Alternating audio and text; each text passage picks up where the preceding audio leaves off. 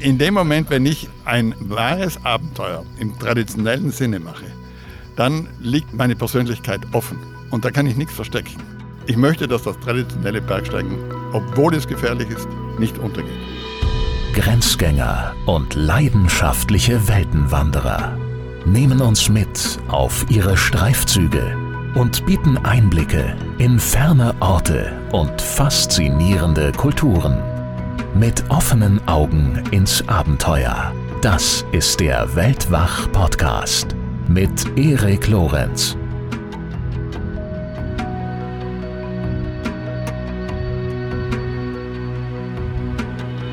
Der Nanga Parbat hat mich alles über Berge gelehrt. So sagt Reinhold Messner über jenen 8125 Meter hohen Gipfel, der als Schicksalsberg der Deutschen in die Geschichte einging und der schließlich auch Messners Leben entscheidend prägte. Bei keinem anderen Berg liegen Erfolg und Tragödie für ihn so nah beieinander. In dieser Episode, seinem nach Folge 43 zweiten Besuch bei Weltwach, erzählt Reinhold Messner unter anderem von seinem Nanga Parbat von den Wunden, die die eisigen Flanken hinterlassen haben, als hier 1970 sein Bruder Günther ums Leben kam und davon, was ihn dieser Berg über das Bergsteigen und das Leben gelehrt hat. Er spricht darüber hinaus über einen weiteren großen Bergsteiger, für den der Nanga Parbat ein Schicksalsberg war. Willow Welzenbach, der in den 1920er und 30ern versuchte, ihn zu besteigen und dem Messner mit seinem aktuellen Buch Der Eispapst ein Denkmal setzt. Wenn euch das Thema Bergsteigen interessiert, dann lege ich euch auch die vorletzte Episode ans Herz,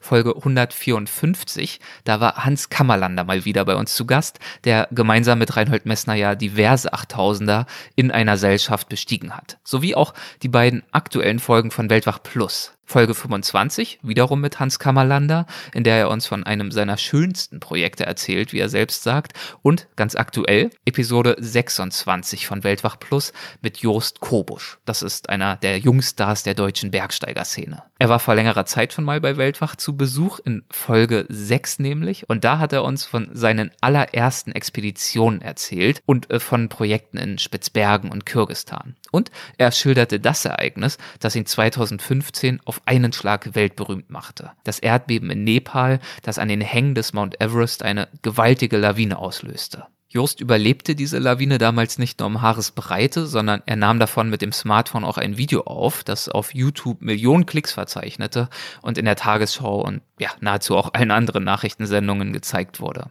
Vergangenen Winter ist Jost nun zum Mount Everest zurückgekehrt, und zwar um herauszufinden, ob er schaffen könne, was bisher keinem Menschen gelungen ist und was in der Bergsteigerwelt gemeinhin als unmöglich gilt, nämlich eine Besteigung des höchsten Berges der Welt, solo, ohne künstlichen Sauerstoff, mitten im Winter.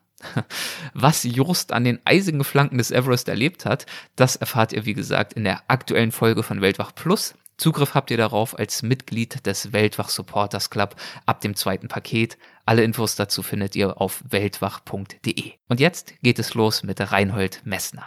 Viel Spaß bei unserem Gespräch. Guten Tag, Herr Messner. Herzlich willkommen zurück bei Weltwach. Schön, dass es wieder einmal klappt. Grüß Gott. Ja, wir sitzen hier wieder in Ihrem Schloss, beziehungsweise in diesem Fall davor, oder man sagt ja, glaube ich, auch auf Sigmundskron, so heißt es ja. Man darf sagen auf Sigmundskron. Ja gehört allerdings nicht mir, das gehört dem Land. Ich bin nur verantwortlich für den Betrieb, beziehungsweise meine Tochter heute, und für die ganze Allestierung. Das heißt, alles, was da reingekommen ist, ist im Besitz der Messner Mountain Museum, während die Mauern selber dem Land Südtirol gehören. Zum Glück, denn diese Mauern erhalten ist nicht einfach. Es ist ein äh, wunderbarer Tag, auch ähnlich wie beim letzten Mal. Die Zikaden zirpen, man kann es vielleicht hören, die Sonne scheint und äh, man kann fast vergessen, dass hinter uns allen ja ziemlich anstrengende Monate liegen, die uns gezwungen haben, uns ziemlich stark zu reduzieren. Also zum einen natürlich geografisch, aber zum anderen oftmals auch in Bezug auf unsere Schaffenskraft. Und Sie sind ja nicht unbedingt als ein Mensch bekannt, äh, der gern und viel dem Müßiggang frönt. Wie haben Sie denn Covid-19 bisher erlebt und verkraftet? Also zuerst einmal möchte ich sagen, von anstrengend würde ich nicht sprechen. Es war eher eine Frage der Ordnung, die ich in mein Leben bringen musste. Ich war das nicht gewohnt, ich kannte das nicht, dass plötzlich alle Tätigkeiten, die geplant waren, Vorträge in Australien zum Beispiel, einfach wegbrechen. dass die Möglichkeit hinauszugehen sogar eine Zeit lang auf Null geschaltet äh, war. Aber ich habe dann eine Struktur in mein Leben hineingelegt. Das war dann ein kreativer Akt und habe angefangen, ein Buch zu schreiben, das ich sonst nie geschrieben hätte. Habe es auch mehr oder weniger fertiggebracht. Das wird im nächsten Jahr erscheinen. Und äh, bin heute froh, dass ich das getan habe, weil ich das mitnehme in meine nächste Lebensphase. Ich werde um die Welt reisen, um den traditionellen Alpinismus zu erzählen, also das Erbe weiterzugeben an die nächsten Generationen. Und dafür brauche ich dieses Buch, weil es im Grunde die Zusammenfassung dessen ist, was ich dann mit Worten, in Vorträgen, in Filmen um die Welt trage. Sie haben also das Buch geschrieben. Sie haben ja in äh, München festgehangen einige Monate. Was hat es Ihnen bedeutet, schließlich nach diesen Monaten wieder in Ihre Heimat hier in Südtirol zurückkehren zu können? Also ich war äh, sehr froh, wieder zurückzukommen, weil ich auf Juval, wo ich im Sommer wohne, jetzt das ganze Jahr über wohne, ähm, einfach aus dem Haus gehen kann. Und dann bin ich allein für mich oder mit meiner Partnerin und da gibt es keine anderen Menschen, also kann ich mich nicht anstecken, kann auch niemand anstecken. Das heißt, es war dann ein Befreiungsschlag. Mhm. Allerdings, das, was ich normalerweise tue, war auch dort nicht möglich. Das heißt, ich konnte nicht Vorträge halten.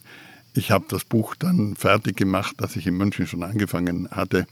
Bin dann und wann zum Einkaufen gegangen, was ich sonst nie getan habe. Auch in München war das Einkaufen dann sozusagen eine Zeremonie äh, am Viktualienmarkt, weil ich in der Nähe eine Wohnung habe. Aber ich habe dann richtig angefangen, wieder Berge zu besteigen in Südtirol dort, wo eben keine Massen sind. Und das tue ich nach wie vor. Also nicht schwierige Berge, nicht hohe Berge, sondern unsere leichten Kletterberge, Wanderberge. Und deswegen fühle ich eigentlich jetzt so ähm, die Krise gar nicht mehr. Corona ist für mich fast verschwunden. Allerdings, wenn ich in Städten bin, wenn ich im Restaurant bin, sehe ich die Menschen, die sich alle richtig verhalten und ich bemühe mich dann auch, mich mit Maske zu bewegen. Ich hoffe allerdings, dass wir früher oder später wieder befreit werden von diesen Einschränkungen und ein selbstbestimmtes Leben führen können das selbstbestimmte Leben, das haben Sie in unserem ersten Gespräch schon gesagt, ist Ihnen sozusagen das, in Anführungszeichen, ich weiß nicht mehr genau das Wort, aber das Heiligste ist für Sie das Entscheidende. Und genau darin besteht ja eine der Herausforderungen jetzt in dieser Krise. Ich bleibe mal bei dem Wort. Haben Sie für sich etwas aus dieser Krise in Anführungszeichen gelernt? Sie haben ja gerade schon skizziert, dass Sie durchaus es vermocht haben, für sich persönlich was Positives daraus zu ziehen. Also ich habe gelernt, dass ein Nichts reicht. Wir können das Virus gar nicht sehen mit freiem Auge, um die Menschheit in Bedrängnis zu bringen. Das ist noch lange nicht vorbei. Das wird auch weiterhin ein Problem bleiben, obwohl wir im letzten Jahrhundert mächtig an Wissen zur Pharmazie, zur Chemie dazu gewonnen haben durch die Wissenschaft, sind wir schachmatt bisher vor diesem Virus. Ob dann ein Impfstoff funktionieren wird, ist noch offen. Ob dieses Virus sich so schnell verändern kann, dass es nie mehr aus der Welt zu schaffen ist, wissen wir auch noch nicht. Jedenfalls ist klar, dass die Natur immer stärker ist als wir Menschen. Die Vorstellung, wir könnten uns die Welt untertan machen, ist eine falsche. Die Natur hat immer recht. Äh, die Fehler macht nur der Mensch. Und wir Menschen sind halt viele geworden, viel zu viele im Grunde geworden. Wir Menschen sind Mängelwesen. Wir Menschen haben immer weniger Resistenz gegen bestimmte Gefahren von außen. Und die einzige Lösung, mit dieser großen Zahl zurechtzukommen, auf Dauer gesehen, also nachhaltigerweise, ist wohl der Verzicht als Wert, als positiver Wert. Das heißt, wenn diese Menschheit mit acht Milliarden Menschen lernt zu verzichten, vor allem wir westlichen Erdenbürger, haben wir vielleicht eine Möglichkeit, allen Menschen ein menschenwürdiges Dasein zu ermöglichen. Aber wenn wir so großzügig uns nehmen an Ressourcen, an Freizeit, an Landschaft, wie wir es bisher getan haben, dann glaube ich, wird es früher oder später eng. Und am Ende wird nicht äh, der Tod aller stehen, die Natur wird immer überleben, aber Bürgerkriege sind da nicht mehr fern. Und da habe ich Sorge, dass das irgendwo bricht. Wenn der Damm bricht, dann geht der nicht nur in einem Land los, sondern dann bricht er überall. Das heißt, ja, da drohen ganz verschiedene Katastrophen. Eine Katastrophe von vielen, die da drohen, das hängt natürlich alles miteinander zusammen, ist äh, die Klimakatastrophe. Und das bringt mich äh, auch direkt auf eines der doch äh, zahlreichen Bücher, Sie waren mal wieder fleißig, die Sie geschrieben haben seit unserem letzten Treffen, nämlich äh, das Buch Rettet die Berge. Darin geht es, ja, wie der Name sagt, um die Berge, aber es geht auch um viel mehr. Es ist ein Naturschutz, ein Umweltschutzbuch. Und äh, ja, wie gesagt, Sie sprechen darin von der drohenden drohenden Klimakatastrophe. Als wie katastrophal schätzen Sie denn die Situation ein? Also zuerst einmal, ich will äh, nicht schwarz malen. Das Klima hat sich verändert, seit es Klima gibt. Und Klima ist ein Ausdruck, den wir Menschen erfunden haben. Also vor 30, 40 Jahren hat noch niemand darüber gesprochen oder geschrieben und es gab eine starke Veränderung. Mhm. Jetzt in den letzten zehn Jahren ist die Veränderung wirklich greifbar geworden und zwar im Gebirge vehementer und schneller als in der Stadt zum Beispiel. Ich sehe jetzt in den Dolomiten, dass Stücke so groß wie Wolkenkratzer aus den Felswänden brechen wegen der globalen Erwärmung, sprich der Permafrost löst sich auf. Der Permafrost ist eine Art Kit, gefrorener Lehm, der seit Jahrtausenden die großen Felsmassen mit Randfelsmassen zusammenklebt. Und wenn nun dieser gefrorene Lehm zu warm wird, von außen nach innen, umgekehrt wie beim Ofen, dann wird das wässriges Zeug, rutschiges Zeug. Und wenn dieser Turm, der angelehnt ist an eine große Felswand, unten keine stabile Unterlage hat, dann rutscht er einfach herunter. Ich habe Stücke gesehen, die sind halb so groß wie Bozen also die runtergekommen sind. Und immer mehr. In meinen ersten 50 Jahren, äh, als ich viel in den Dolomiten kletterte und jeden Berg im Grunde kannte in meinem Erinnerungsbild, sah ich das ganz selten. Jetzt ist es zehnmal, zwanzigmal mehr als früher. Das heißt, die galoppierende Klimaveränderung ist greifbar und sichtbar. Es ist auch so, dass die Gewitter viel schlimmer sind als früher hat ja auch mit Klimaveränderung zu tun. Es ist so, dass der Blitz viel häufiger einschlägt als früher. Wir haben Stürme gehabt, die haben in Südtirol riesige Waldflächen ruiniert. Wir haben Probleme dort, wo wir bisher das Wasser genommen haben, das Trinkwasser genommen haben, dass die Quelle versiegt oder umgekehrt äh, ein ganzer Bach entsteht. Die Überschwemmungen sind viel zahlreicher geworden als früher. Das sieht man auch in den deutschen Städten zum Teil oder in diesen kleinen Städtchen. Es gibt keinen Zweifel, dass es eine, ein Klimaproblem gibt. Dass es allerdings eine Methode gibt, das aufzuhalten, äh, ist nicht einfach zu sagen. Es gibt viele Vorschläge. Natürlich CO2-Verbrauch bzw. Produktion von CO2 der in die Luft geht, ist ein Problem. Das ist der Verkehr. Wir haben in 100 Jahren einen größeren Teil der fossilen Brennstoffe verbraucht, den wir hatten. Jetzt haben wir noch einen kleineren Teil übrig. Wir müssen auf jeden Fall sparen, wenn wir über Jahrhunderte noch zurechtkommen wollten, weil so einfach ist es nicht, Alternativen zu äh, finden. Es ist nicht so, dass der Mensch allein äh, die Schuld hat, wenn man von Schuld sprechen kann an dieser Klimaveränderung. Es ist auch so, dass die Himmelskörper mit der Sonne, mit äh, vielen anderen Faktoren, Wolken, die da sind, nicht da sind, über die Erde gebreitet, auch einen wesentlichen Einfluss haben. Ich bin allerdings der Letzte, der sagt, es gibt keine Klimakatastrophe, es gibt kein Problem, es gibt keine, keine globale Erwärmung. Es gibt die globale Erwärmung da brauche ich gar keine Wissenschaftler dazu, weil das habe ich an meinem eigenen Körper erfahren in den letzten zehn Jahren. Aber bisher habe ich keine äh, schlüssige Antwort gehört. Auch Greta, ja, die hat die Welt aufgerüttelt, war mir ein bisschen zu viel an äh, negativer Stimmung. Auch ich bin eher auf der Lage der Skeptiker als äh, der Verschweiger. Was heißt Aber, der Skeptiker? Nicht der Klimaskeptiker, nein, sondern. Nein, umgekehrt. Skeptiker, genau. dass wir keine Lösung finden. Okay, genau. Dass wir äh, vor mhm. einem großen Problem stehen. Ja. Aber es gilt wirklich, die Wissenschaft und die Technik, die Technologie anzuregen, Lösungen zu finden. Und die Politik hat dann die Verantwortung, diese Lösungen zu prüfen und sie in Rahmenbedingungen für unser Verhalten zu gießen. Wenn das nicht gelingt, dann werden wir mehr und mehr Probleme haben und riesige Schäden haben und unsere Volkswirtschaften werden das nicht schultern können. Das Buch trägt ja den Titel Ein Appell von äh, Reinhold Messner. Das heißt durchaus, ja, Sie haben es gerade skizziert, wir sind nicht allein verantwortlich für jedwede, also wir Menschen, für jedwede klimatische Veränderung.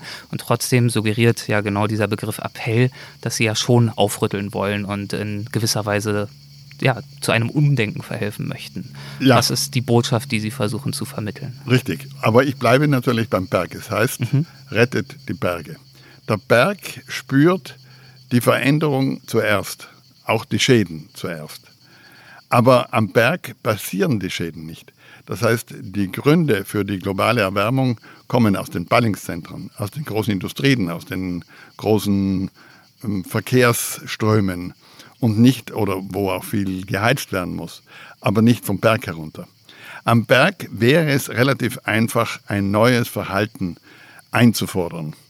Und in Südtirol fangen wir an zu diskutieren, zum Beispiel die Dolomitenpässe zum Teil zu sperren. Wegen dem Lärm, wegen der Aggression und vor allem auch wegen dem CO2-Ausstoß, wegen der Luftverpestung, auch dem Feinstaub.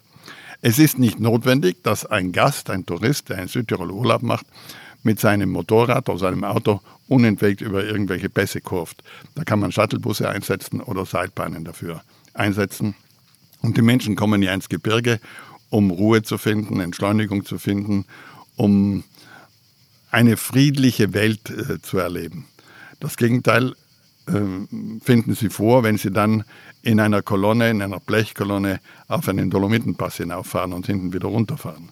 Also da muss man die Leute anregen, sich selber äh, an die Nase zu fassen und sagen, wir sind schuld und das muss nicht sein. Man kann nicht verbieten, dass die Menschen äh, aus der Stadt hinausfahren in die Vorstadt zu ihrem Arbeitsplatz, um dort etwas zu fertigen. Das kann man nicht verbieten. Er braucht den Arbeitsplatz. Wir brauchen die, ähm, die Gerätschaften, die dort entstehen. Aber es ist eigentlich nutzlos, auf einen Berg hinaufzusteigen. Ich kann es mir sinnvoll machen und da kann ich auch fragen, wie mache ich es, auf das es sinnvoll ist. Und da versuche ich diese Art von Antworten zu geben und habe auch viele Vorschläge gemacht, habe darauf hingewiesen, was nach meinem Dafürhalten falsch läuft. Die Alpen sind ein einziges Erholungsgebiet. Natürlich, das, was wir in den Alpen erleben, ist nicht übertragbar eins zu eins in den Himalaya oder in die Anden, denn die Alpen liegen inmitten von Europa und sind Naherholungszone, wenn man so will, für mm, alle Europäer während der Himalaya von Japan oder China ziemlich weit entfernt liegt, auch von uns Europäern. Und dort braucht es ganz andere Energiemengen, um überhaupt hinzukommen. Dort ist natürlich äh, das Mehr Culpa meinerseits viel größer, weil ich ja hinfliegen muss. Und das ist der große Eingriff in die Umwelt, die ich, den ich hinterlasse. Das wäre meine nächste, etwas kritischere Frage gewesen, wenn Sie sozusagen hier in den Dolomiten einfordern, die Touristen, die Besucher mögen doch ein bisschen weniger am Auto sitzen, ein bisschen nachhaltiger, um diesen Trendbegriff zu äh, verwenden, hier unterwegs sein.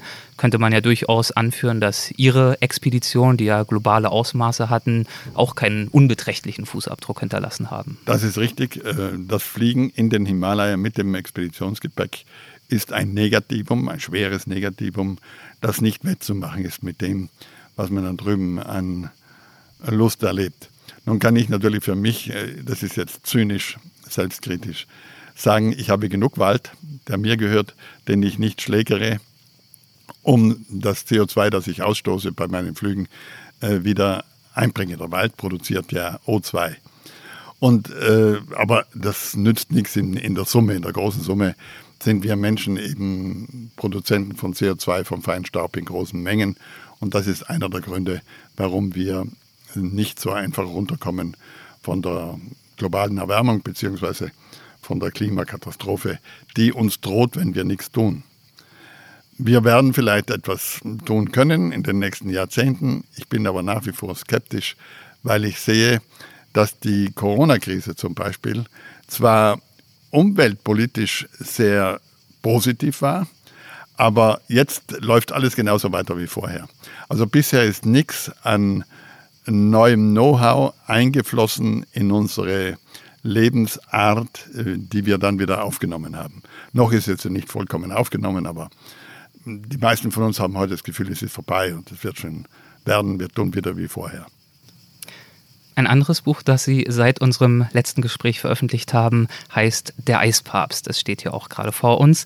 Und im Nachwort dieses Buches, da schreiben Sie, Zitat, das Narrativ zum Bergsteigen ist ebenso wichtig wie das Bergsteigen selbst. Das klingt ja auf den ersten Blick ein bisschen überraschend. Also, dass über eine Tat zu sprechen oder auch zu schreiben genauso wichtig sein soll wie die Tat selbst. Äh, würden Sie das erläutern? Ja, also kommt natürlich auch bei mir relativ spät diese Erkenntnis. Äh, man darf gerne auch sagen, gut, mit den Daten ist es nicht mehr so weit her. Also äh, legt er das, den Fokus auf das Narrativ. Erstens können die allermeisten Menschen das, was ich zum Beispiel erlebt habe, nicht nacherleben. Sie können es nachlesen, Sie können es damit auch in einer bestimmten Form nacherleben, aber Sie können selber nicht hingehen und das machen. Das ist wirklich nur einigen wenigen Menschen, ich sage nicht Privilegierten, aber Menschen, die sich das genommen haben, möglich.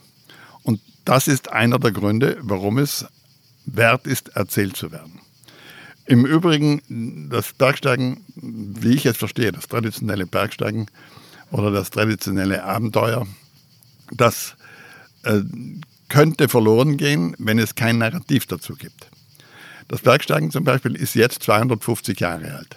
Vorher waren die Menschen intelligent genug, nicht auf Berge hinaufzusteigen, mindestens nicht auf große Berge, gefährliche Berge hinaufzusteigen. Dann haben sie das angefangen und das hat sich in einem Wandel, der immer weiter ging, immer weiter verändert. Aber bestimmte Grundhaltungen sind geblieben. Dabei ist eine Geschichte entstanden, eben eine Haltung entstanden den Bergen gegenüber, äh, eine Form des Respekts entstanden. In der Summe ist das mm, ja, das Narrativ zum Bergsteigen.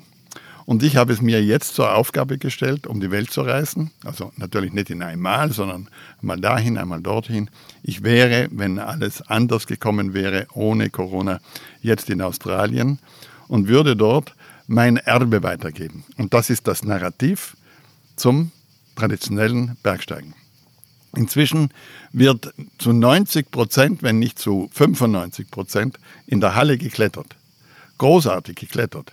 Sind großartige Sportler. Aber das ist Sport und nicht Alpinismus.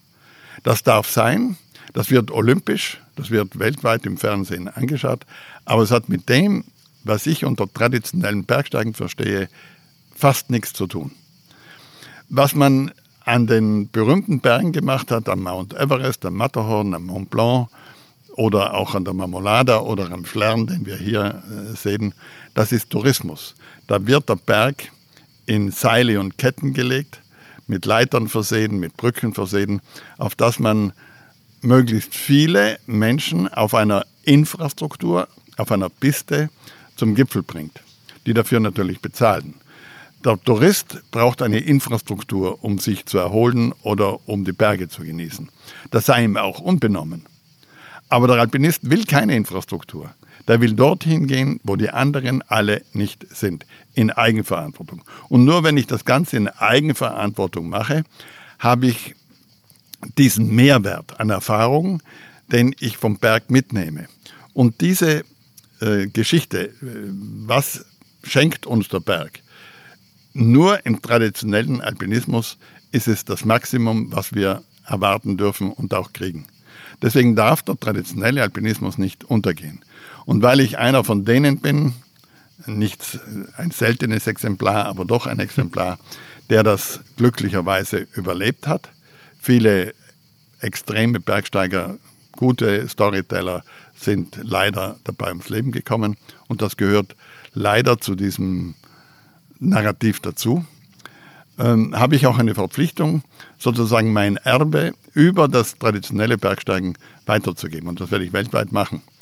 Also einfach, wenn ich eingeladen bin, man weiß, was das ist, gibt es eine Diskussion, eine öffentliche, Pressekonferenz, eine öffentliche, einen Vortrag, wo ich meine Basiserkenntnisse freigebe, äh, Filme, die ich gemacht habe, die dazu helfen, diese Geschichten zu erzählen. Ich möchte, dass das traditionelle Bergsteigen, obwohl es gefährlich ist, nicht untergeht. Sie haben gerade gesagt, ähm, viele sind leider ums Leben gekommen, der Top-Bergsteiger. Einer, der auch überlebt hat, ist Ihr sehr guter Be Bekannter, ich weiß nicht ob Freund, aber sehr guter Bekannter Hans Kammerlander. Von dem soll ich Sie übrigens grüßen. Da hatten wir gestern das Interview, bevor ich es vergesse. Und Sie haben gerade noch was anderes Interessantes gesagt, nämlich, dass Sie zu dieser Erkenntnis über die Bedeutung des Narrativs relativ spät gekommen sind, was mich ein bisschen überrascht, da Sie ja doch durchaus schon über Ihre ganze Karriere hinweg sehr intensiv berichtet haben in Büchern und in Vorträgen. Aber am Beginn war mein Berichten mehr ein Erzählen dessen, was ich erlebt habe. Ich bin zum Glück sehr früh dann zu Schlüsselfiguren des Alpinismus gekommen, die äh, sich hintergründig mit der Philosophie, die dahinter steht, auseinandergesetzt haben oder auch mit dieser Haltung, die sich dauernd verändert hat, auseinandergesetzt haben. Und da habe ich äh, erkannt, wie wichtig das ist, dass ich auf Vorläufer, ich sage nicht Vorbilder, ich will auch kein Vorbild sein, das ist nur eine Belastung, auf Vorläufer zurückgreifen konnte. Und habe dann mehr und mehr auch historische Bücher geschrieben, habe ja in den letzten fünf Jahren äh, Schlüsselgeschichten aus der Bergsteigergeschichte herausgegriffen und im Detail neu erzählt und vor allem auch zum Teil zurechtgerückt, wie die Matterhorn-Geschichte von 1865 oder die Südpol-Geschichte von Shackleton, die überall spannend erzählt wurde, aber wenn man sie genauer anschaut, eben auch schräg erzählt wurde. Im Buch Wild haben Sie das richtig gerückt. Darüber ja. haben wir letztes Mal gesprochen. Das war schon sehr interessant. Ähm, was ich ganz interessant finde in dieser Hinsicht ist, dass Ihnen ja, das ist zumindest mein Eindruck, ähm, Sie können mich gerne korrigieren, äh, gern zugeschrieben wird oder man könnte fast schon auch sagen, vielleicht vorgeworfen wird, am allerliebsten und am häufigsten über sich selbst und über Ihre Unternehmung zu sprechen. Ich sitze hier nun aber in einem äh, Museum, das sich genau eben dem widmet, was Sie auch schon gesagt haben, nämlich der Chronik des Alpinismus. Und das gleiche gilt für einige Ihrer Bücher. Wie bringen Sie das selbst zusammen, diese Wahrnehmung und äh, das, was Sie eigentlich in den letzten Jahren, Jahrzehnten schwerpunktmäßig leisten? Also ich habe in den ersten Jahren ohne Zweifel mehr ich gesagt als wir, weil ich ja nur auf meine Emotionen zurückgreifen konnte. Und ich habe von Anfang an nicht nur Tatsachen erzählt, ich habe einen Haken geschlagen, ich habe ein Zelt aufgebaut, ich bin zum Gipfel gekommen, sondern ich habe immer auch versucht, die emotionale Seite mit in meine Bücher hineinzunehmen. Mir ist die wichtiger als die reine technische Seite. Das wurde mir am Beginn auch vorgeworfen, man stülpt nicht seine Seele nach außen, aber ich brauche nicht zu schreiben, wenn ich nicht etwas von mir, von meinen Empfindungen, von meinen äh, Emotionen hergebe. Das bin ich nach wie vor der Meinung. Habe dann allerdings relativ früh angefangen, bereits äh, auf andere Bergsteiger, vor allem historische Figuren einzugehen. Das Preuß-Buch habe ich schon in den Anfang 80er Jahren, wenn ich mich nicht irre, geschrieben.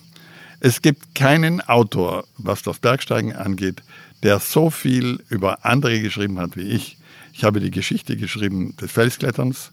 Da komme ich im Grunde kaum vor, sondern es geht nur über andere.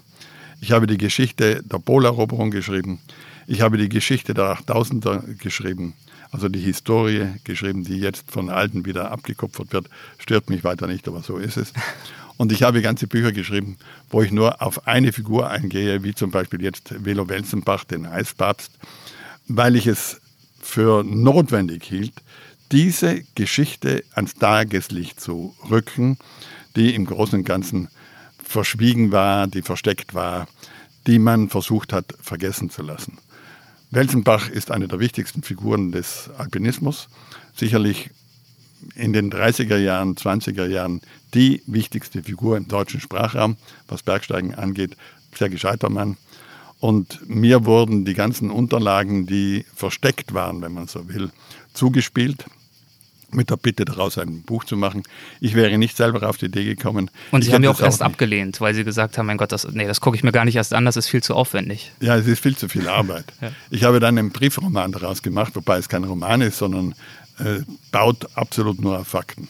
Aber so geschrieben, dass es auch lesbar ist. Was hat Sie denn äh, umgestimmt? Ähm, dieser Informant, das ist ein Anwalt höheren Alters, der mit der Welzenbach-Familie indirekt über seine Frau sehr eng befreundet gewesen war. Er hat zum Beispiel bei der Mutter Welzenbach in den 50er Jahren in München gewohnt, als er sein Studium beendet hat. Und der mir gezeigt hat, dass es ihm wirklich ein Anliegen ist, diese Geschichte in die Öffentlichkeit zu bringen. Er selber hat gesagt, ich kann es nicht, ich bin zu wenig Bergsteiger, ich verstehe zum Teil nicht, was da alles gesagt wird. Und er hat mir dann ein paar Briefe mitgegeben, die ich lesen sollte. Und ich habe die Briefe gelesen, mir fiel es wie Schuppen von den Augen. Und ich habe gesagt, das muss man machen. Ist kein großer Erfolg, das kann es gar nicht sein. Es ist ein historisches Buch. Aber wer die Ausdauer hat, die ersten 50 oder 80 Seiten zu lesen, der wird das ganze Buch lesen, weil er diese Hintergründe, diese Kameradschaftslüge. Ein Verrat. Ja. ja, es ist ein Verrat. Nicht glauben will. Bergsteigen wird so eng verbunden mit Kameradschaft, das ist sozusagen das Heiligste, was zu den Bergsteigern gehört. Hier ist ein Kamerad verraten worden nach Strich und Faden über fast ein Jahrzehnt hinweg. Und dieser Kamerad war äh, Willow Welzenbach, einer der besten Bergsteiger seiner Zeit, haben Sie gerade schon gesagt. Welche Bedeutung hat für ihn der Nanga Parbat gehabt? Also der Nanga Parbat war Welzenbachs großes Ziel.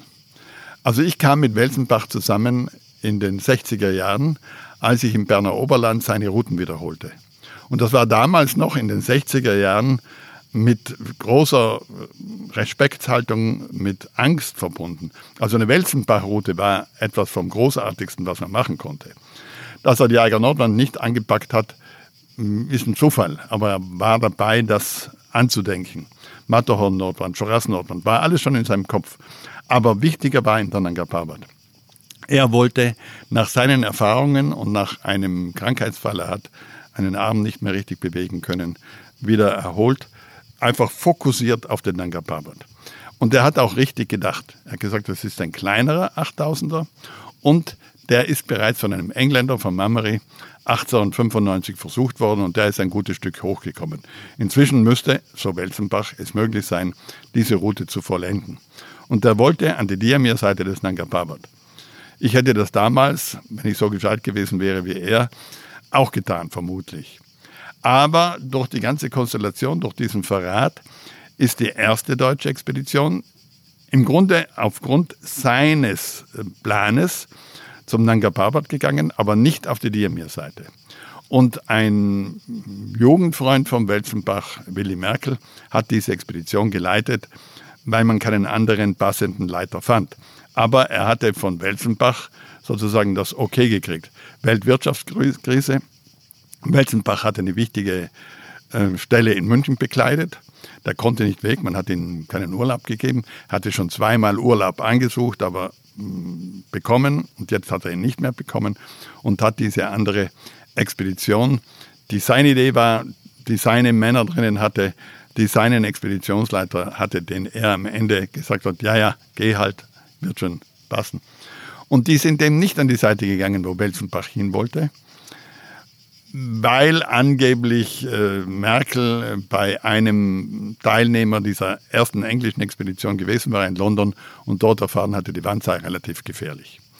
Er hat nun den Berg von Nordosten angepackt und hat bei der Heimreise, sie kamen bis auf 7000 Meter, gute Leistung für damals, äh, erzählt, es gibt nur einen Weg zum Gipfel, das ist meiner, den ich gesehen habe.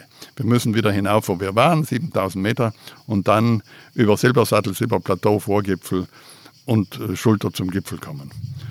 Und bei der nächsten Expedition war Welzenbach dabei. Welzenbach hatte nicht die Kutzbe zu sagen, ich nehme mir das Leadership, weil er dem Leader vom Vorher gesagt hat, ja, du hast es schon einmal gemacht, mach es wieder. Die Mutter Welzenbach hat beim Losgehen noch gesagt, bitte, Willow, nimm du die Führung. Ich habe kein gutes Gefühl mit diesem Merkel. Aber Weltenbach war ein ungemein großzügiger Mann und war nun als Teilnehmer dabei. Zwar bergsteigerischer Leiter, aber er war nicht der Expeditionschef. Und sie gingen an diese Route, die Merkel ausgekundschaftet hatte. Und dort passierte dann ein Unglück, auch weil Merkel viel zu viele Leute hinaufbringen wollte. Die waren, wenn ich mich nicht irre, zehn Menschen unterwegs zum Gipfel haben auf siebeneinhalb etwa hinterm Silbersattel ein letztes Lager aufgeschlagen gehabt, haben dort genächtigt, ein Schneesturm kam. Merkel hat gezögert mit dem Befehl, was tun wir? Äh, man hat noch eine Nacht oben verbracht, der Schneesturm wurde immer schlimmer. Er dauerte am Ende zwei Wochen lang. Zwei sind noch durchgekommen und alles in allem sind also vier Bergsteiger, weil einer war schon tot an wahrscheinlich Höhenlungenedem. Dann Welzenbach, Wieland und Merkel selber sind gestorben. Und mm, sechs Sherpas, wenn ich mich nicht irre, müsste ich nachschauen. Ich glaube, es waren sechs Sherpas. War, waren zehn Tote, also die größte Zahl bis dahin. Drei Jahre später gab es dann 16 Tote, Lawinentote bei einer Nanga Parbat-Expedition an der gleichen Seite. Und interessanterweise äh, ist Welsenbach dort gestorben, wo er nie hin wollte.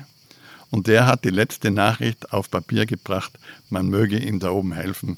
Also nicht nur ihm, sondern seinen beiden Kameraden Wieland und Merkel auch, die ihn sozusagen dorthin gebracht hatten, dass er in Not gerät das ist schon ein Schicksal, wie es selten vorkommt. Diesen Abschiedsbrief haben Sie auch im Buch mit abgedruckt.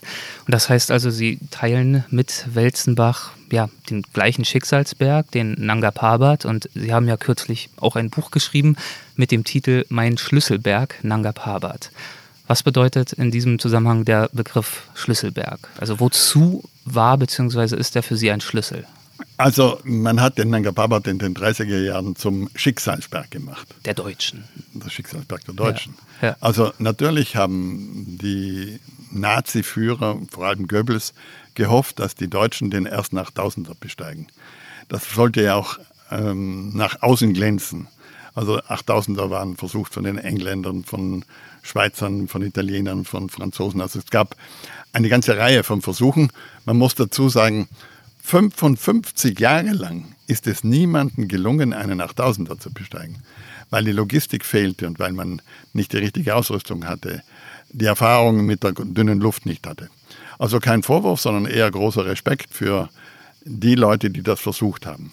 Nachdem nun äh, diese 34-Expedition mit einer Katastrophe geendet hat, aber die Hoffnung da gewesen war, hier eine PR-Möglichkeit zu haben mit dem Sieg am Nanga Parbat, hat man ihn umgedeutet in den Schicksalsberg.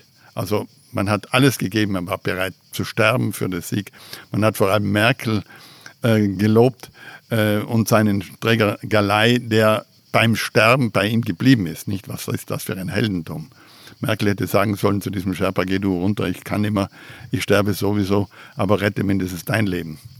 Das ist ein bisschen sonderbar. Ja. Und bei diesen ähm, ja, bei diesem Loblied auf diesen Schicksalsberg kamen eben Werte, die dann im Krieg gebraucht wurden. Kameradschaft, Einsatz bis zum Tod, Zusammenhalten, äh, füreinander bis zum Tod. Einer für alle, alle für einen. Also diese typischen Werte, die man braucht, um Soldaten zu Mördern zu machen oder zu Höchstleistungen anzuregen.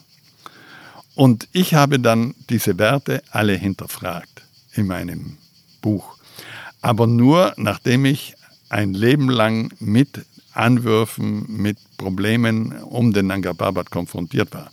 Also als wir 1970 zum Nanga Parbat gingen, mein Bruder und ich, waren wir auch ziemlich naiv, äh, relativ jung für diese Tätigkeit, aber gute Kletterer und mit großer Begeisterung ausgestattet. Aber ich hätte den Begriff Kameradschaft nicht hinterfragt. Aber was dann passiert ist mit dem Expeditionsleiter, da habe ich angefangen zu sagen, was sind da diese Sprüche, die ich überall in seinen Büchern lese? Kameradschaft und Einsatz und Hilfestellung. Das ist alles nur leeres Geschwafel. Im Grunde ging es den Leuten früher äh, um den Sieg. Natürlich wollten die unbedingt zeigen, wie gut sie sind. Natürlich äh, sind sie angewiesen gewesen auf öffentliche Gelder. Damit haben sie das Lied der Machthaber gesungen. Ich sage nicht, dass das eingefleischte äh, Nationalsozialisten waren. Einige vielleicht, aber nicht unbedingt alle. Aber sie haben diese Begriffe benutzt, ohne den Wert dahinter wirklich zu hinterfragen. Und ich habe jetzt dieses Buch gemacht, wo ich mit unendlich vielen Zitaten, Geschichten, die ich übernommen habe, eigenen Geschichten, die Sache darlege. Es ist greifbar. Im Übrigen ist es auch ein Bilder, Bilderbuch, es sind großartige Bilder, die es früher nicht gegeben hat. Man kann an diesen Bildern jede einzelne Situation von 1895 bis heute vom Nanga Parbat äh, nacherzählten. Es ist ganz interessant, dass der Berg nicht betrügt und nicht lügt. Kann er nicht. Zum Beispiel die gesamte Gradschneide von, von dem Pass, wo Mameri übergehen wollte von der Westseite in die Nordseite, bis äh, hinunter, ja, ich würde sagen, bis auf 7000 Meter, dem Sattel zwischen Marzeno-Kamm und Hauptgipfel. Da oben am Grat, wo ja mein Bruder und ich bivakiert haben, ist nie Eis. Warum nicht? Weil im Winter der Jetstream genau darüber fährt und das, den Schnee immer wegbläst. Auch das Eis, wenn eines liegen bliebe, ist ja nur kleine Mengen. Also kann von da oben niemand je mit Eismassen heruntergebracht werden. Das ist nur weiter mit, unten. Mit was nicht runtergebracht Mit werden? Eismassen. Ach, Eismassen. Das Eis ist okay. ja, äh, das, Hm? der Schnee wandert schnell mit Lawinen, wenn er runterkommt. Sonst bleibt, bleibt er liegen, wird firn und dann wird er Eis. Er muss aber liegen bleiben, sonst geht das nicht. An der Gegenseite dieses Grates, das sind große Gletscherbrüche, das sind große Eismassen. Wenn ich da oben sterbe und in das Eis komme, ende ich früher oder später unten am Fuße des Berges. Aber nicht, wenn ich an der Westseite bin, weil eben der Jetstream im Winter genau über diese Kante, das heißt, er fliegt an diese Kante hin und reißt den Schnee nach Westen weg. Also kann da oben gar niemand liegen.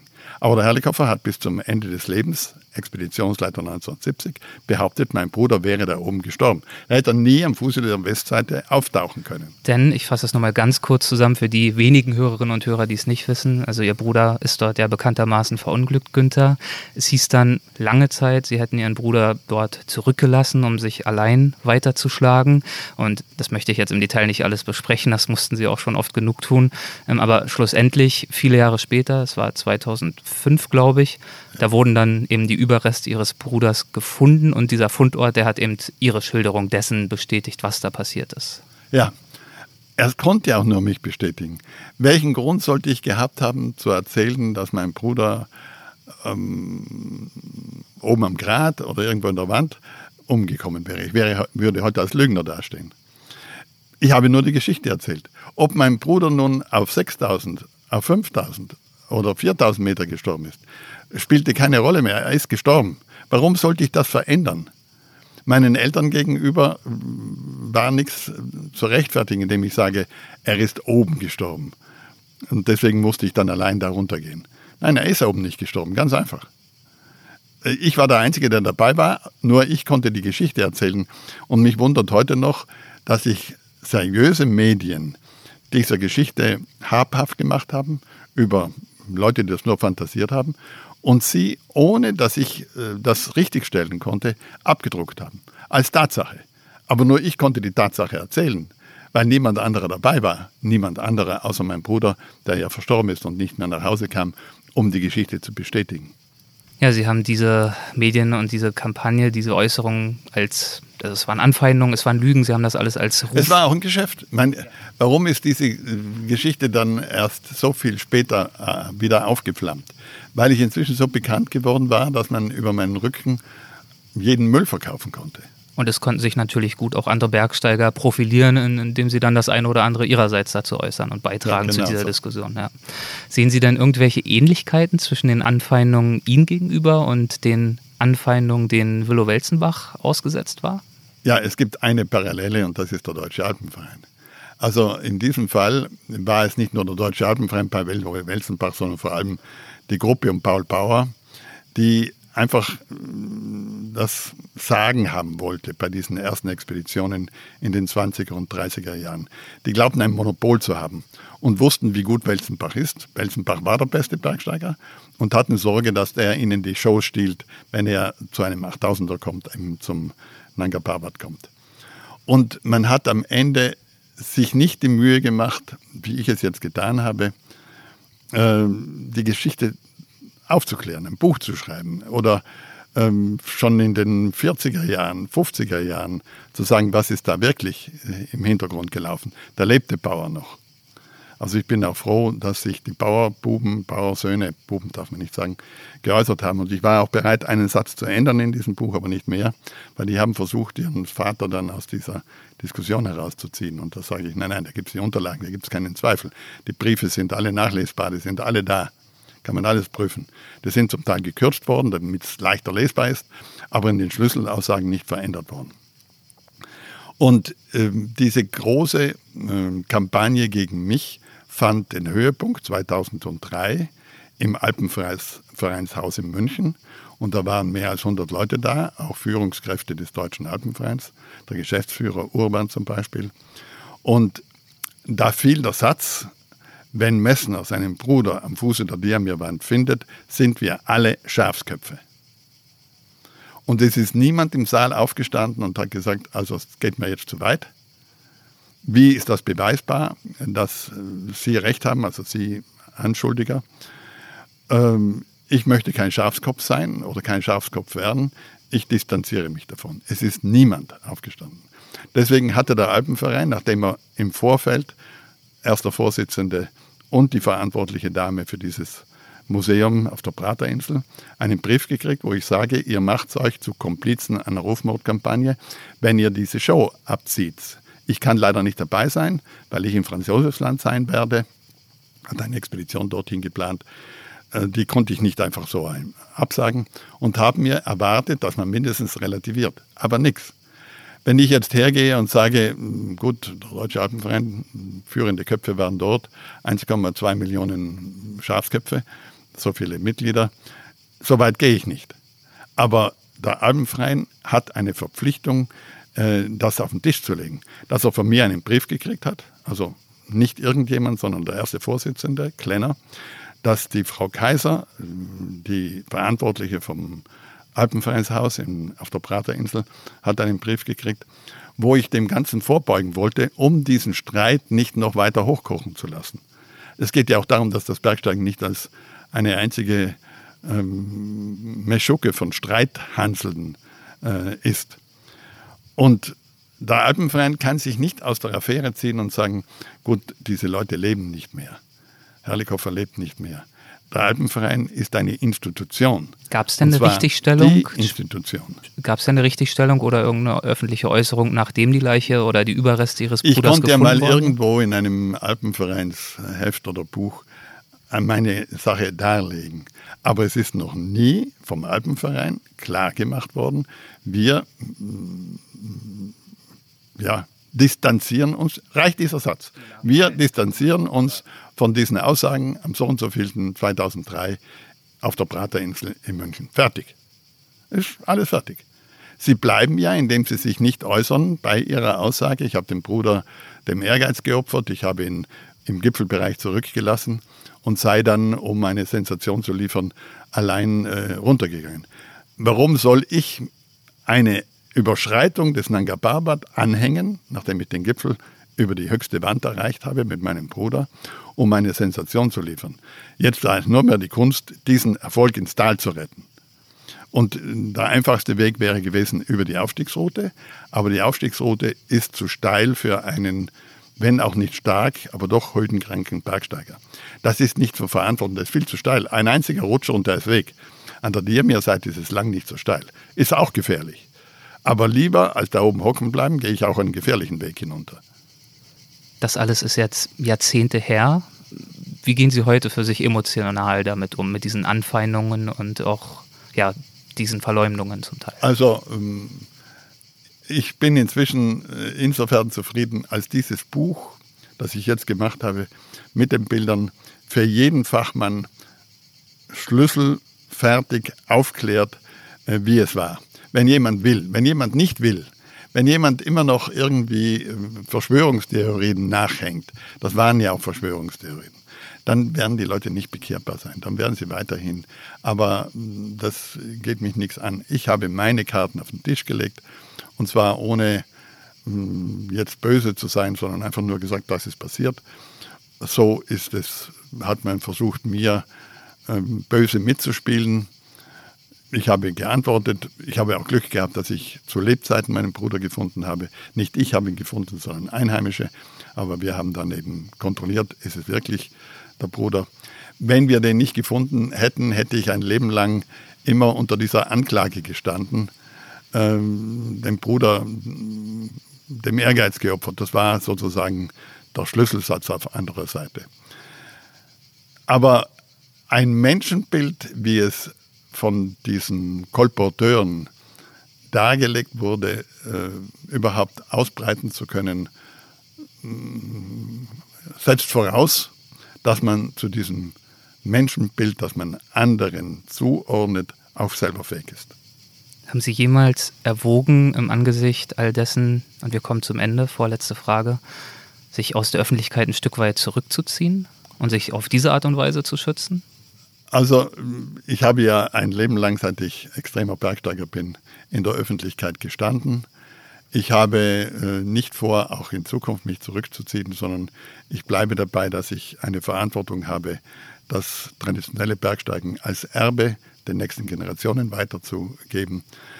Aber was die Nanga Parbat-Geschichte angeht, ist sie für mich ad acta gelegt, also aufgeklärt. Und ich habe auch in diesem Buch gesagt, dass ich nie mehr zu irgendeinem Skandal Stellung nehmen werde.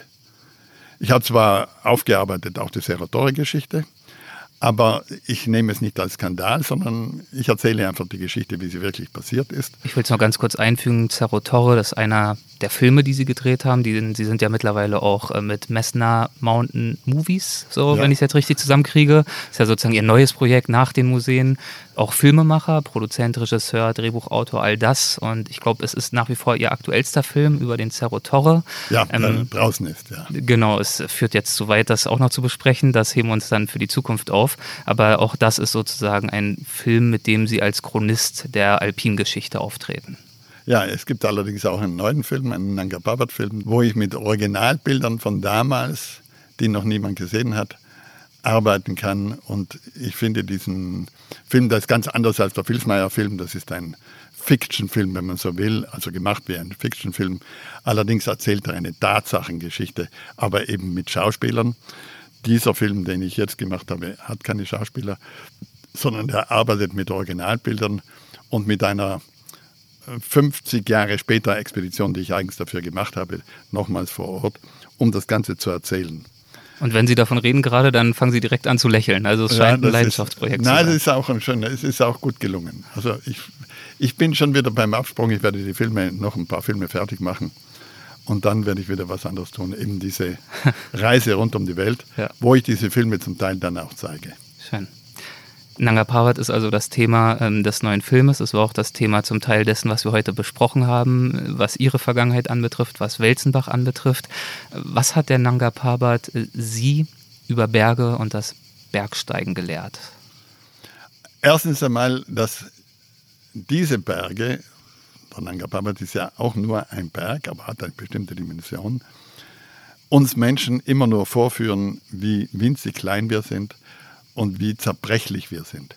Wir sind wirklich nicht dafür gemacht, auf diese Berge hinaufzusteigen. Deswegen sind auch viele Leute dabei umgekommen.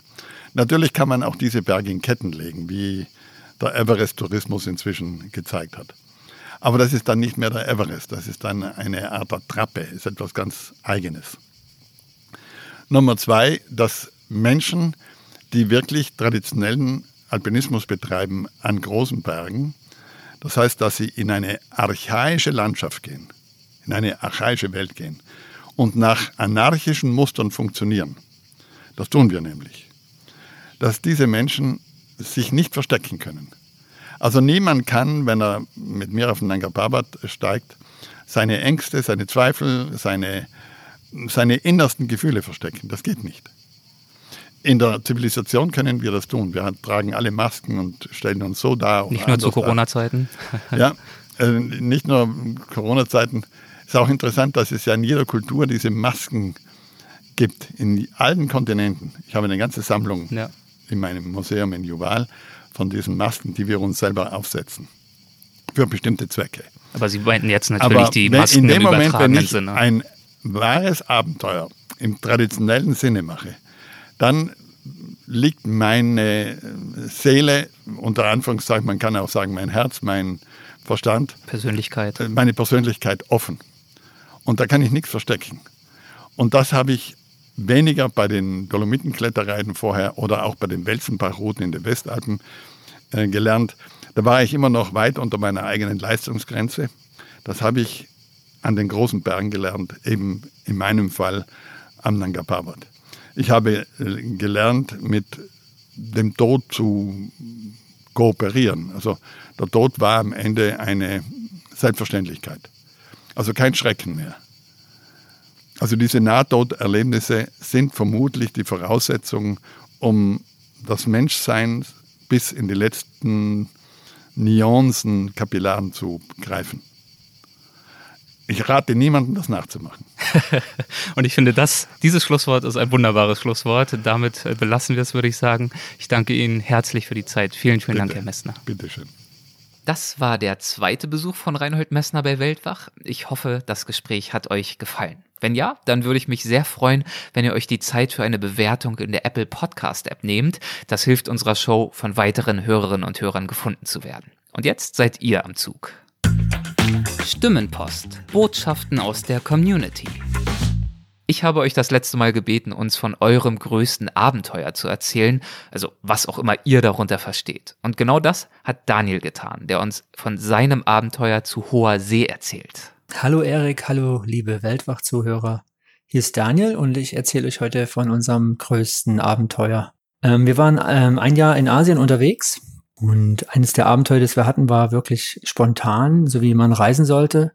Wir waren auf Langkawi in Malaysia und sind am Strand lang gelaufen, hatten eigentlich gar nichts geplant an dem Tag, hatten eigentlich nur überlegt, was können wir morgen machen, welches Land bereisen wir als nächstes und waren uns noch nicht so ganz sicher, wo es hingehen sollte. Und während wir so überlegten, war auf einmal eine kleine Frau neben uns, die so einen vietnamesischen Hut auf hatte und so ein bisschen wie eine Verkäuferin aussah, sprach uns dann an, ob wir denn ihr Schiff auf dem Meer gesehen hätten und ob wir nicht Lust hätten, da mitzufahren. Und für uns klang das wieder wie so ein Touranbieter, der seine Schnorcheltour verkauft. Und wir haben dann erstmal gesagt, nein, danke, alles gut, wir, es kommt schon zurecht. Und sie blieb dann aber bei uns.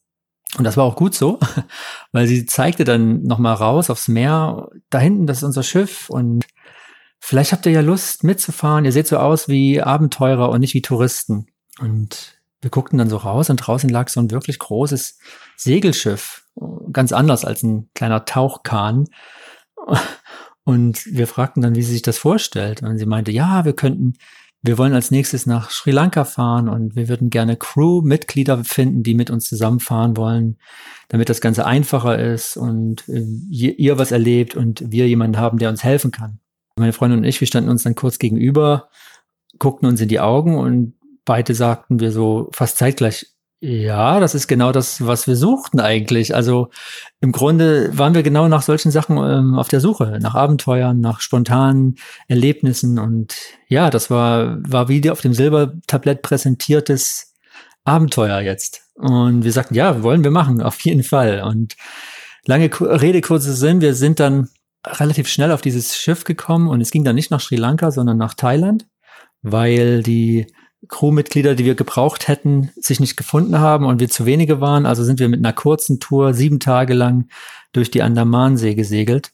Und das war wirklich Wahnsinn. Also man hat dann wirklich vom vom, von der Landratte bis zum, bis zum Segelmann auf einmal eine Transformation hingelegt, die war irre. Wir haben dann am Schluss wirklich Segel gesetzt, den äh, Anker gezogen und Wassertiefen ausgelotet, das Echolot bedient, äh, den Funk bedient. Wir waren dann wirklich Segler auf einmal. Das war wirklich irre. Wir hatten einen Kapitän, der war 70, er und seine Frau. Die sind seit 40 Jahren auf dem Meer unterwegs gewesen, haben das geliebt, haben noch nie ein Haus besessen, noch nie in einer Wohnung gelebt er ist von der äh, kanadischen Navy weggegangen und er hat sie dann in Irland kennengelernt und dann haben die beiden dieses Boot gekauft, ihre beiden Kinder auf dem Boot großgezogen und äh, ja, lebten seitdem ihren Traum. Er hat uns dann immer wieder gezeigt, wie wenig wir eigentlich können und hat uns immer wieder alt dastehen lassen. Er hat uns dann wirklich gezeigt, was der alte Haudegen noch drauf hat. Ist getaucht, wirklich ewig lange unters Boot getaucht, um irgendwelche Teile am Boot anzubringen hat sich auf einem kleinen Brett am Segelmast hochziehen lassen, um dort eine Lampe zu reparieren. Und abends die wildesten Piratengeschichten aus Morea und Bora Bora erzählt. Er saß dann vor so einer kleinen Kerze und äh, sein Gesicht leuchtete dann abends im Sonnenuntergang und wirklich, also Szenen wie aus, aus einem Film, so wirklich irre. Und leider ist der Mann jetzt verstorben, ist an dem Schiff ähm, leider verunglückt. Und die Frau ähm, ist zurück an Land nach Frankreich gegangen zu ihren Kindern, hat das Schiff verkaufen müssen und ja, wir waren wohl einige der letzten Mitfahrer für die beiden und das wird uns immer in Erinnerung bleiben. Also das war vielleicht jetzt nicht so abenteuerlich wie eine Bergbesteigung und äh, weiß ich nicht, irgendwelche Dschungelabenteuer, in denen man tagelang alleine ist. Bei uns war es aber eines der größten Abenteuer, das wir auf unserer Reise erleben durften und das durch Zufall. Und dafür sind wir sehr dankbar. Ja, und das Ganze kann man bei uns auf dem Blog nachlesen. Wer Lust dazu hat, da gibt's dann mehr Details dazu. www.letsdothis.de. Vielen Dank. Ciao. Vielen Dank, Daniel. Und äh, mein Glückwunsch, denn du bekommst den ersten von drei kabellosen Sennheiser Reisekopfhörern. PCX 550 Wireless heißen sie und äh, bieten exzellente Soundqualität, hohen Tragekomfort und eine intuitive Bedienung über ein Touchpad an der rechten Ohrmuschel. Dazu kommen Funktionen wie der Sprachassistent oder auch die adaptive Geräuschunterdrückung. Die passt sich der Umgebungslautstärke flexibel an und unterdrückt zuverlässig Umgebungsgeräusche. Sehr, sehr angenehm zum Unterwegssein, wie ich finde. Für euch anderen gibt es die Chance zu gewinnen weiterhin, und zwar indem ihr eure Sprachbotschaft einschickt. Die aktuelle Frage lautet weiterhin, was war euer größtes Abenteuer? Wie in der letzten Folge schon erläutert, äh, das kann ein Erlebnis gewesen sein, bei dem es mal richtig gefährlich geworden ist.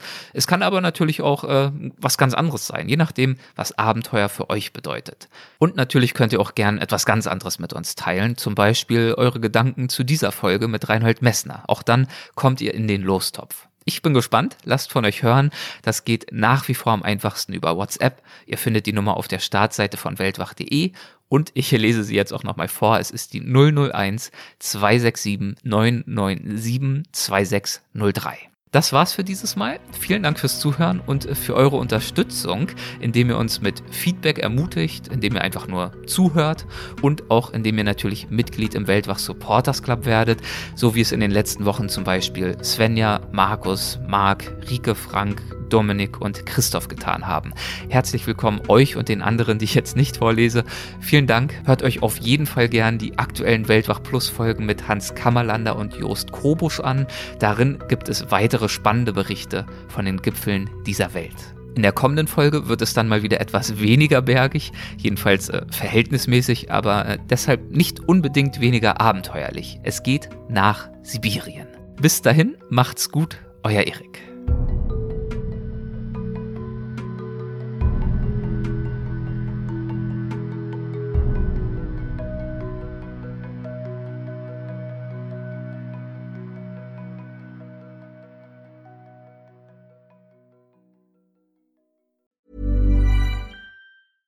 Ever catch yourself eating the same flavorless dinner three days in a row? Dreaming of something better? Well, HelloFresh is your guilt-free dream come true, baby. It's me, Kiki Palmer. Let's wake up those taste buds with hot, juicy pecan-crusted chicken or garlic butter shrimp scampi. Mm. Hello Fresh. Stop dreaming of all the delicious possibilities and dig in at HelloFresh.com. Let's get this dinner party started. Even when we're on a budget, we still deserve nice things.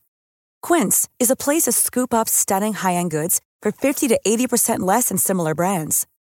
They have buttery soft cashmere sweaters starting at $50, luxurious Italian leather bags, and so much more. Plus, Quince only works with factories that use safe, ethical, and responsible manufacturing. Get the high-end goods you'll love without the high price tag with Quince. Go to quince.com/style for free shipping and 365-day returns.